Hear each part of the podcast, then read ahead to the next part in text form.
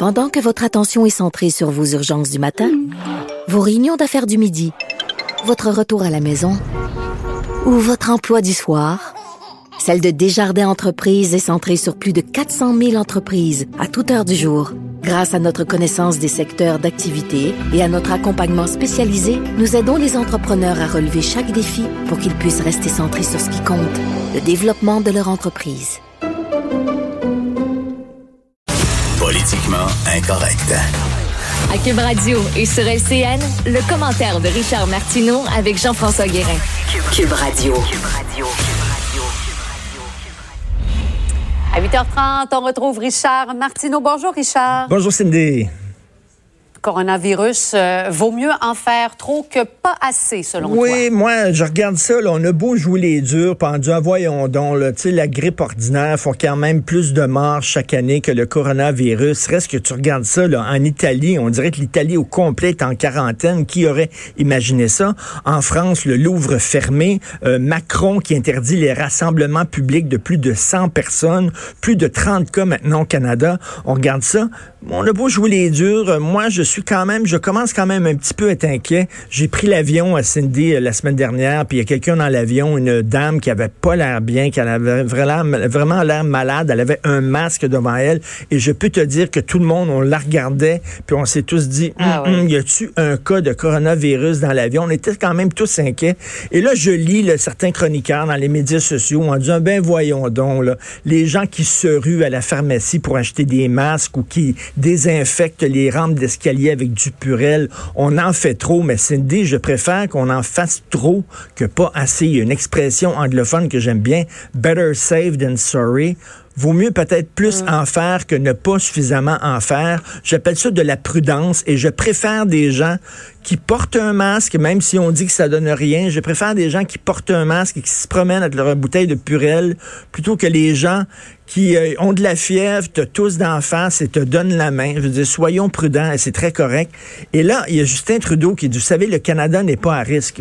pourquoi? Le Canada, on est protégé par Dieu, on est des mutants, on a trouvé le vaccin contre euh, le coronavirus. Le Canada est à risque comme tous les autres pays. Je trouve qu'il fait preuve d'un optimiste peu inquiétant.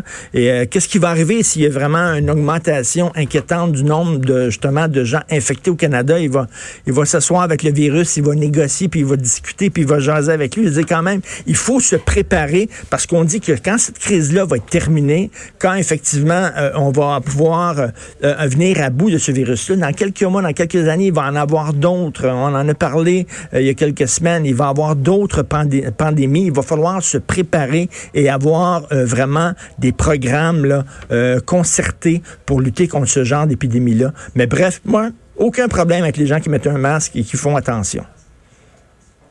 L'autre enjeu euh, chez nous, c'est les, barricades là, qui sont maintenues et à Kanawagé et en Gaspésie ça va faire, euh, selon toi? Oui, ben, les Canadiens ont été extrêmement patients. Il n'y a pas eu vraiment de débordement disgracieux. On n'a pas vu des gens là, qui lançaient des roches aux Autochtones, qui pognaient les nerfs, comme on avait vu à la période d'Oka. Je pense que les Canadiens ont compris qu'il fallait négocier. D'ailleurs, il y a eu un sondage Angus Reid qui montrait que 43 des Canadiens privilégiaient la solution de la discussion, de la négociation et de toutes les provinces du Canada. C'est au Québec où les gens sont le plus contre l'intervention policière. Donc, on a montré qu'on était extrêmement patient. On comprend que c'est un problème complexe.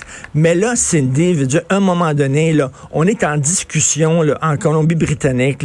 On est en train de s'entendre. Il y a un accord de principe. On demande en Gaspésie, en Kanawake, s'il vous plaît, démanteler les barricades. Parce que là, qui, qui fait preuve de mauvaise foi? Qui fait preuve là, de, de, fermeture? Euh, qui, qui ne veut pas tendre la main? Qui ne veut pas discuter? Ce sont ces gens-là donné, il va falloir, on n'aura pas le choix, en disant, écoutez, on a fait preuve de bonne foi, on est en train de discuter. Il y a des, d'ailleurs, on aimerait savoir quelle est la tenue de ces discussions. Il y a personne qui connaît quoi que ce soit sur l'entente. Ce serait bien que Justin Trudeau parle aux Canadiens, explique qu'est-ce qui se passe, qu'est-ce que, même dans le milieu des affaires, les gens disent, ben là, est-ce qu'on va recommencer à mettre du matériel sur les trains? Est-ce que les trains peuvent rouler, peuvent pas rouler? Ça va-tu recommencer dans quelques jours? On le sait pas. Tout ça est tenu secret. Il semble qu'on serait, on serait à même d'être au courant, d'être informé de ces négociations-là. Mais bref, je trouve pour les barricades qui existent encore, là, là c'est pousser le bouchon un peu trop loin et on est à bout de patience. Ils devraient faire preuve de bonne foi, ces gens-là.